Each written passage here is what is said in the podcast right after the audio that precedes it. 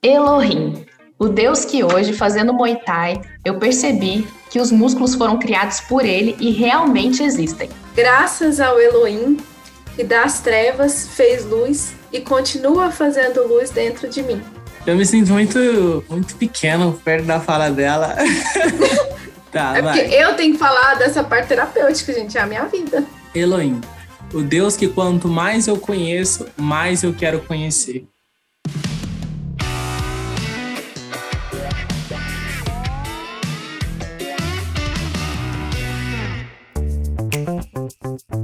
Estamos começando mais uma nova série e o Observatório da Vez está focado nos mil e um nomes de Deus usado na Bíblia. Você sabia disso? Tem muito nome.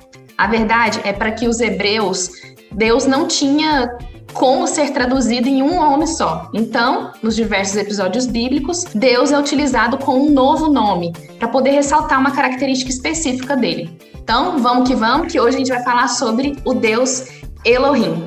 Para poder falar sobre ele, Jéssica e Matheus estão com a gente. Oi, boa noite, boa tarde, né? Bom dia, não sei que horas que você está assistindo.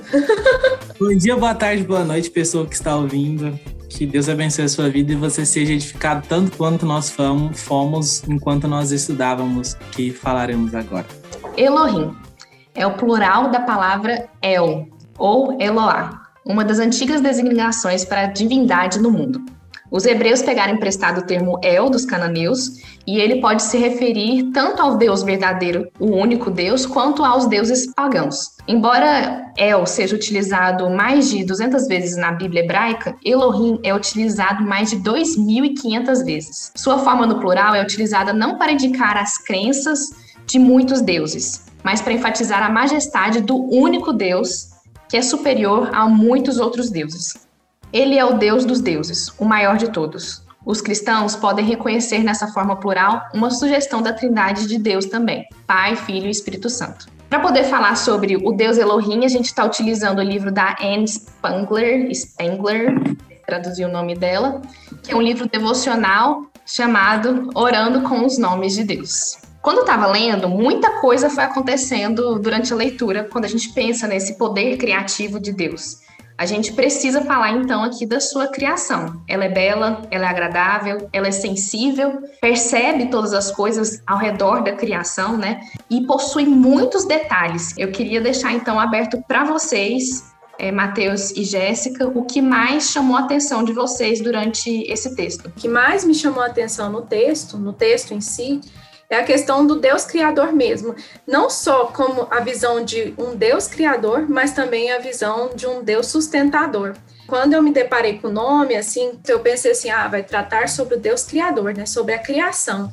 Mas no meio dele ele já começa a tratar, a, a caminhar para esse ponto da sustentação. Além dele, de toda a criação, de todo o processo da criação, ele ainda nos sustém, Elohim ainda nos sustém. Outro ponto também que eu achei muito legal foi a questão, a noção do constante, né? Tudo à nossa volta muda o tempo todo e que se a gente não se apegar àquilo que é imutável e a única coisa que não muda é Deus, se, se nós não nos apegarmos a isso, é, me deu uma sensação de instabilidade. Eu acho que é realmente o que a gente vê hoje em dia, né? Elohim, Elohim criou, do, a terra, ele fala que a terra era vazia, né? A terra era sem forma. Sem forma, sem forma, sem forma e vazia. Eu fiz esse paralelo para dentro da gente. Fiz o paralelo que sem esse Deus criador, nós somos sem forma, nós somos vazios, Nossa. nós não temos propósito. Deixa, deixa eu te interromper, Aí, porque isso, isso, isso, foi uma coisa que, que também mexeu muito comigo. Às vezes nós temos pessoas não cristãs ao nosso redor quando a gente para para lidar com a ideia de que essa pessoa não vai herdar o reino dos céus, às vezes que eu passei por isso, eu fiquei, a gente fica muito agoniado a gente foi querendo tomar o poder da mão de Deus. Então, quando eu entendi que, diferente de nós, Deus traz as coisas da inexistência para a existência com seu eterno poder, sustenta esse poder que trouxe essa coisa à existência, isso traz paz e alívio para o meu coração, porque me faz enxergar que Deus, segundo a sua vontade, se for da sua vontade, vai fazer com que essa essa pessoa com que eu quero tanto que nasça de novo, com que eu quero tanto que também conheça a pessoa de Jesus Cristo, conheça. Isso me traz alívio porque, por fé, pelo que a palavra está dizendo, Deus pode. Tanto a criação, o início em Gênesis, né? Deus dizendo pela força do poder da sua, pelo poder da sua palavra, haja luz e puff, sabe? Eu acho isso muito massa. A gente, quando a gente vai criar as coisas, a gente sempre pega do que já existe, por exemplo. É. Sou barbeiro, né? E a gente faz muito degradê. Hoje eu fiz vários degradê. A gente tirou o degradê do céu. A gente olha para o céu, para um pôr do sol e vê aquele degradê. Então alguém, de uma forma assim genial, viu aquilo, se inspirou e tentou transpassar e após muito erro e tentativa e desenvolvimento técnico conseguiram. Deus não. Nossa, eu acho isso muito louco. Quando eu olho para esse Deus criador que da inexistência traz a existência a partir do nada, algo que flui de quem ele é, e ele é perfeito e infinito em sua beleza, nossa. Eu acho que não tem paz maior do que olhar para esse Deus e olhar para nossa circunstância. O que que Deus não pode mudar, transformar? Eu acho legal esses pontos e o texto ele caminha para isso mesmo. Ele fala primeiro de um Deus criador, né, do Deus que tem todo o poder para poder fazer essa criação e que ele faz do nada. E aí que me chama a atenção é, para onde o texto vai caminhando. Que ele coloca o Deus criador, fala que esse Deus existiu antes da criação, ele fala sobre um, a criação, fala que ela foi perfeita, fala que Deus viu que era bom e viu que o humano, quando ele criou o homem e a mulher, era muito bom. Não só porque a gente é, é, tem o organismo que funciona perfeitamente, mas é porque a gente está sensível ao nosso redor também. E aí, depois de falar da criação dele, ele fala sobre o Deus que existia antes dessa criação, um Deus que não muda. Como que esse Deus que não muda pensou numa criação que é mutável, e aí Deus fez tudo isso numa lascada só, né, de sete dias, fez isso, tudo acontecer, e como é que ele estabelece essa relação agora? Como é que ele se comunica? E é aí que é a beleza de tudo, porque ao mesmo tempo que Deus se comunica e se revela pra gente, a criação está mostrando por existir por si só, e aí na apologética, que é a defesa da fé, isso pode ser argumentado pelo argumento cosmológico, quem quiser pesquisar depois pode pegar um pouco mais, é a criação na sua perfeição, mostrando que precisa de um Deus para poder criar isso. Existe também o argumento ontológico, que ele fala que nós não somos só robozinhos, a gente tem uma leve noção do que é eterno, por exemplo. A gente tem uma leve noção do que é infinito. São coisas não palpáveis. Deus colocou isso na nossa criação também. A gente tem uma noção de que a gente pode chegar no infinito. A gente tem essa noção de certo e errado. E isso também aponta para a necessidade de um Deus. É, então, a própria criação aponta para Deus. Deus fez uma criação que não é igual a Ele, mas que aponta para Ele. Então ele está visível através da gente. Mas e Deus, né? Vamos então falar não só da criação, vamos falar do Criador. É um dos versículos que a Anne coloca o Elohim, que ela mostra que é utilizada a palavra Elohim, o Criador, é o de Salmo 102, 25, 27. Ele, Ele fala assim: assim Desde a antiguidade fundaste a terra, e os céus são obras das suas mãos. Eles perecerão, mas tu permanecerás. Todos eles, com uma veste, envelhecerão como roupa os mudarás, e ficarão mudados. Mas tu és o mesmo. Elohim és o mesmo. E os teus anos nunca terão fim. O objetivo dele é falar sobre um Deus que não muda. E aí a minha pergunta é: por que utilizar a palavra Elohim, a palavra Deus com poder criativo, para poder falar de um Deus que não muda? Na minha visão, né, na minha pequeníssima visão, né, eu, eu, eu entendi que nessa passagem aqui, nessa é uma oração, né? Ele traz a noção do princípio, quando ele fala, desde a antiguidade fundaste a terra e o céu são obras das suas mãos. Então, ele, ele traz a visão do princípio. E a visão do princípio, se Deus, se Deus ele é imutável, então não haveria outro Deus para falar senão Elohim porque é, é, o Deus criador, é o Deus todo-poderoso, né? É o, é o Deus mais poderoso, é o Deus, é o Elohim, pelas características dele mesmo, de, da criação. É, eu até fiquei pensando, gente, por que ele estava solitário? Não, ele não estava solitário. Estou solitário, vou criar o mundo. Não, não é isso. Simplesmente porque ele é perfeito, simplesmente porque ele queria fazer algo bom. Só mostra é, muito do que o Mateus falou já da questão da misericórdia, da, do, dos atributos dele mesmo. Deixa eu, deixa eu pegar seu gancho. Tem um pregador que fala uma coisa que, que me maravilhou muito, né? Durante muito tempo essa pergunta, acho que não só em mim, mas em vários de nós cristãos, se perpetuou, né? O porquê de Deus ter feito a criação. Muitas, muitas vezes, pessoas que são ateias, pessoas que são às vezes de alguma forma contra o evangelho, a pessoa de Cristo, a pessoa de Deus, ou a pessoa do Espírito Santo usa muito esse argumento, né? Ah, vocês têm que louvar a Deus porque o seu Deus precisa que vocês louvem a Ele. O seu Deus fez uma criação porque ele precisava que a criatura olhasse para ele, ou coisas do gênero. E o pregador falou algo que eu acho tão maravilhoso. Depois que a gente olha para esses atributos de Deus, a gente olha para a criação e entende que a criação é a manifestação das belezas que há no coração dele. O pai olha para Cristo e fala que esse é o meu filho amado, em quem eu tenho todo o meu prazer e a gente entende que Cristo está totalmente satisfeito com quem Deus é. Então, um quando olha para o outro e enxerga todas essas maravilhas com uma profundidade muito maior do que nós conseguimos. E hoje nós temos o, o, o maravilhoso privilégio de olhar para essa criação que fala muito a respeito desse Deus e nós podemos encontrar essa mesma satisfação que Cristo encontrou quando contemplou o Pai e o Pai e o Filho. Então, não foi uma coisa aleatória foi simplesmente para manifestar e nos presentear com quem ele é. Não tem nada mais satisfatório para o coração de um filho de Deus do que olhar para Deus, para as maravilhas dos seus atributos e, nossa, é, é, entrando na pergunta da Dani, tem uma parte aqui na, na da, da, do livro, né, da nossa semana, que fala bem assim. É, a ideia é mais ou menos essa. A gente olha para a criação e a gente enxerga excelência na criação. Se você tirar a excelência, você consegue ter uma noção melhor disso. Por exemplo, imagina se quando a gente andasse na Terra, do nada ela afundasse. Ou se o céu ficasse piscando. Tipo, do nada escurecesse e ficasse piscando. Ou se do nada o vento ficasse muito forte ao ponto de te congelar. Então, quando a gente olha para a criação e enxerga essa excelência, sem nenhum tipo de deficiência nela, e isso nos aponta a manifestação daquilo que há no coração de Deus, e a gente entende que o Deus que fez coisas tão magníficas não vai mudar nunca, que a criação, já que a gente está falando da criação, que a criação em si não vai mudar, é, é, dessa forma, cara, como não depender de um Deus desse? Esses, esses, esses dias para trás, semana passada, eu tava passando um problema e eu tive a tola capacidade de falar, cara, será que Deus é capaz de mudar isso? De mudar essa circunstância? De tão aflito que eu tava, de tão afobado que eu tava, tava mal mesmo. E quando eu comecei a fazer esse estudo e reencontrei Deus nessa profundidade, de olhar para essa imutabilidade e essas belezas dele, eu senti uma paz tão grande, mas tão grande, e ri da minha circunstância. Eu olhei minha circunstância e comecei a rir.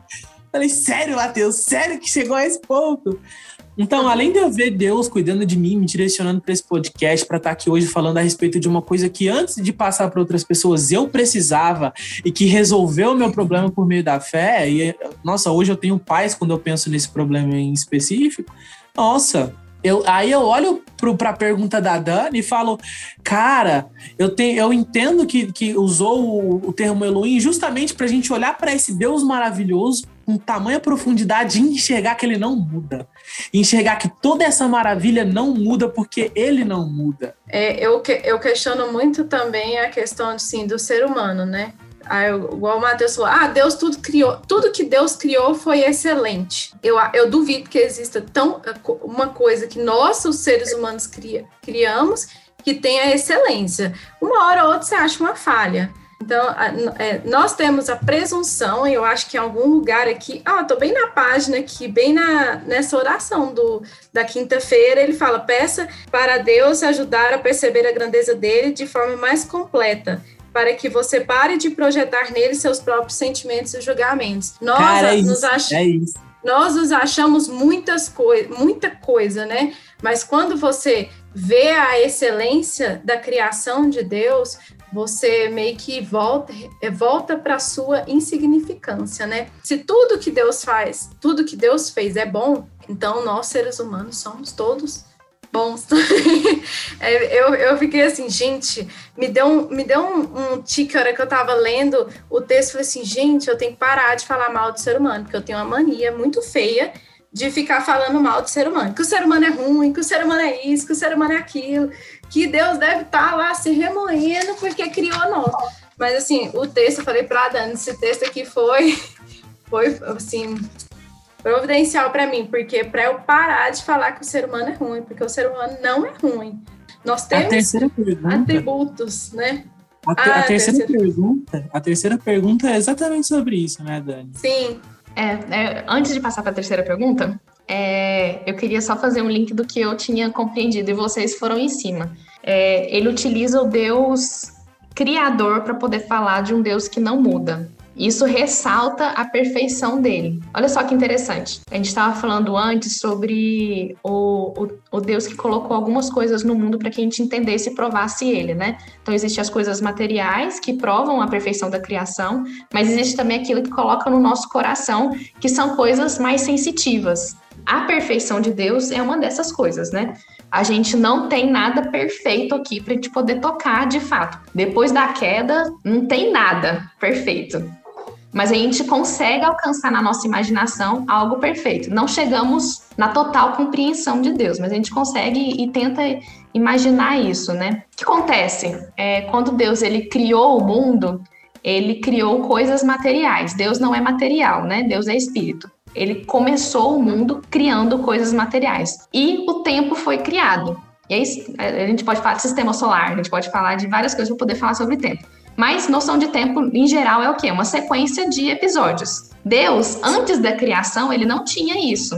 Ele não tinha uma sequência de episódios acontecendo na vida dele. Era tudo, e isso a gente não consegue de fato abstrair. Mas Deus, então, ele está fora desse tempo. Ele não consegue mudar, porque ele não está numa sequência de fatos. E aí, por isso que ele é perfeito. E aí remete de novo à questão da que Deus sustenta a gente, e isso tem tudo a ver com um Deus que não muda, tem tudo a ver com o que a Jéssica falou no, no começo, falando sobre a sensação de segurança e estabilidade, porque ele está fora desse tempo. Ele não vive uma sequência de fatos para poder estar tá crescendo ou diminuindo. Então, quando ele relaciona um Deus é, imutável com o Deus criador, ele está falando desse Deus que está acima da sua criação. E estando acima da, da sua criação, as outras milhões de características dele a onipresença, a onipotência, ele ser um ser espiritual, independente, que não precisa da gente, é um ser pessoal que relaciona com a gente porque ele criou a gente, ele é um ser eterno, ele é um ser único, ou seja, não, não tem como existir vários deles. É um Deus santo, justo, bom, verdadeiro, todas essas características, elas cabem e casam com um Deus imutável porque ele está fora da sua criação.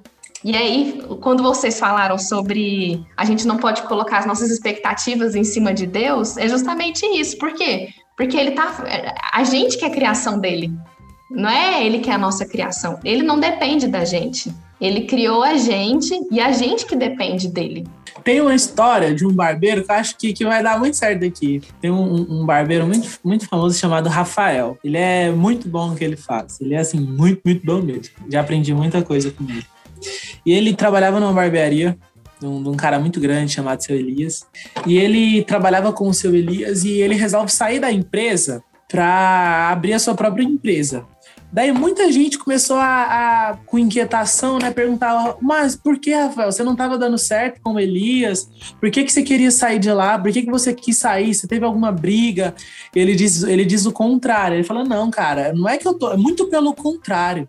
Eu tô tão bem, eu tô tão satisfeito, eu cresci, continuo crescendo tanto que aqui dentro eu tô me sentindo limitado. Eu sei, vejo e sinto que eu tenho potencial para fazer muito mais.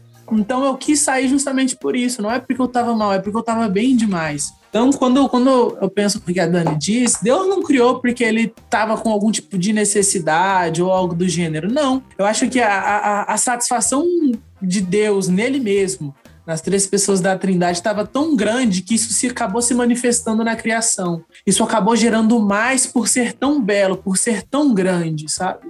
Aí então acho que a gente pode chegar na nossa terceira pergunta. O que acontece? O texto, quando a gente fala do Deus Criador, óbvio, a gente chega em Gênesis, e a maior parte do, dos versículos utilizados com Elohim é os textos de Gênesis. E no momento em que Deus cria a gente, ele usa um termo, ele fala que nós fomos criados à sua imagem e semelhança. Daí existem muitos estudos, muitas teorias tentando revelar o que, que significa isso, o que, que significa imagem e semelhança. Essa, é... cara, essa pergunta é. Se a segunda te, te, te deixou meio pá, Jéssica, essa foi a que me deixou. Só que a primeira, a primeira coisa que, a, a Jéssica comentou a respeito né, de não falar que o ser humano é mal.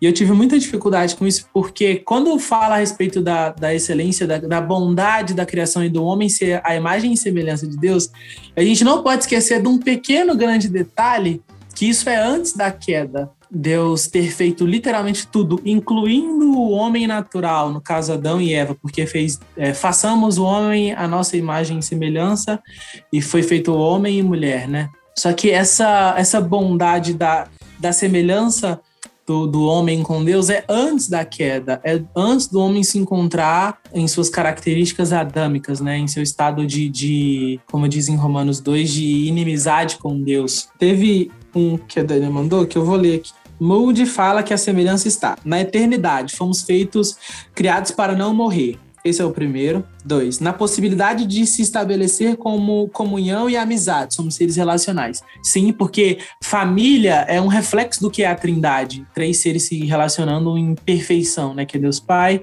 Filho e o Senhor Espírito Santo. C, temos o privilégio de escolha. Creio que está falando a respeito de livre agência. D. Temos nossa responsabilidade sobre o resto da criação. Temos domínio sobre ela. Deus fala, né, que depois que, tudo é feito, Deus dá essa autoridade para o homem. Então, é, temos nossa responsabilidade sobre toda a criação, temos domínio sobre ela, representando a Deus que, que a sustenta. Esse, inclusive, é o ponto mais aceito pelos estudiosos por conta dos versos seguidos na Bíblia. E sim, de fato, faz muito sentido. E, e somos responsáveis uh, por cumprir o plano de Deus enchendo com muita gente a terra. Por mais que sejam é, é, é, esses vários pontos, eles são muito complementares, porque de fato nós somos eternos. A palavra de Deus fala que Deus colocou em nossos corações a eternidade. Nós não fomos feitos para voltar para a inexistência. De fato, nós também recebemos essa autoridade sobre toda a criação. O filme trata muito disso, principalmente animação. Eu gosto muito de animação, então tem mil exemplos. Tem um filme chamado Segredo dos Animais. A Dani gosta muito desse filme, a propósito. e lá, quando você. No filme, eles dão ideia de evolução para o animal quando o animal se assemelha ao homem. Ele passa a falar, ele passa a se relacionar, ele começa a ter necessidades semelhantes, semelhantes às necessidades do homem. Então, acho que quando fala que fez a imagem e semelhança de Deus, é um ponto sim complexo em si mesmo. São vários pontos que se eu acho que se abraçam para formar um todo, mas é isso basicamente quando a gente depara com essa, com essa expressão imagem a semelhança de Deus, está muito voltado aos, aos atributos de Deus mesmo. É, por exemplo, o atributo de misericórdia, né, discernimento do que é certo, o que é errado. Eu acho que esses atributos é o que nos fazem ser a imagem e semelhança de Deus. Quando a gente tem um entendimento pleno, não falo entendimento superficial, mas quando você tem o pleno entendimento do Deus, é, da criação, de todo o, o, propósito. Não tem como você viver é, de outra forma, porque você perguntou sobre a forma, né? Como isso muda a forma da gente uhum. viver, né? Se você tem a noção de que você tem atributos, que são atributos bons, porque tudo que Deus fez é bom. Então, uhum. se você tem a, a noção de que você é bom, você nasceu para ser bom, né? Para ser a imagem e semelhança dele, você não tem outro caminho senão voltar-se para ele, voltar-se para um caminho bom. É, eu acho que muda, assim, muda muito a forma da gente olhar para a vida, muda muito a forma da gente olhar para as pessoas, mas isso só vai mudar se a gente realmente aceita isso. Quando você estava falando dos atributos, existem várias linhas, né? A gente estuda isso mais em teologia sistemática. Então, ouvinte, se você tiver vontade de aprender um pouquinho mais, pegue em materiais de teologia sistemática. Ele divide esses atributos é, em dois, que são atributos comunicáveis e atributos não comunicáveis. Então, os que você falou que Deus colocou na gente são os atributos comunicáveis, são aqueles que a gente consegue alcançar, né? Existem os atributos não comunicáveis, que são aqueles exclusivos de Deus, como a onipresença, onipotência, que são, inclusive, atributos é, exclusivamente deles, porque ele é um ser superior fora do tempo e do espaço quando vocês falam dos atributos de Deus e falam da perfeição dele, né? Mateus ele falou um pouco mais sobre a queda e a Jéssica focou um pouco mais sobre o nosso potencial como criação de Deus, né? Nós nos desviamos dele e aí vem uma responsabilidade.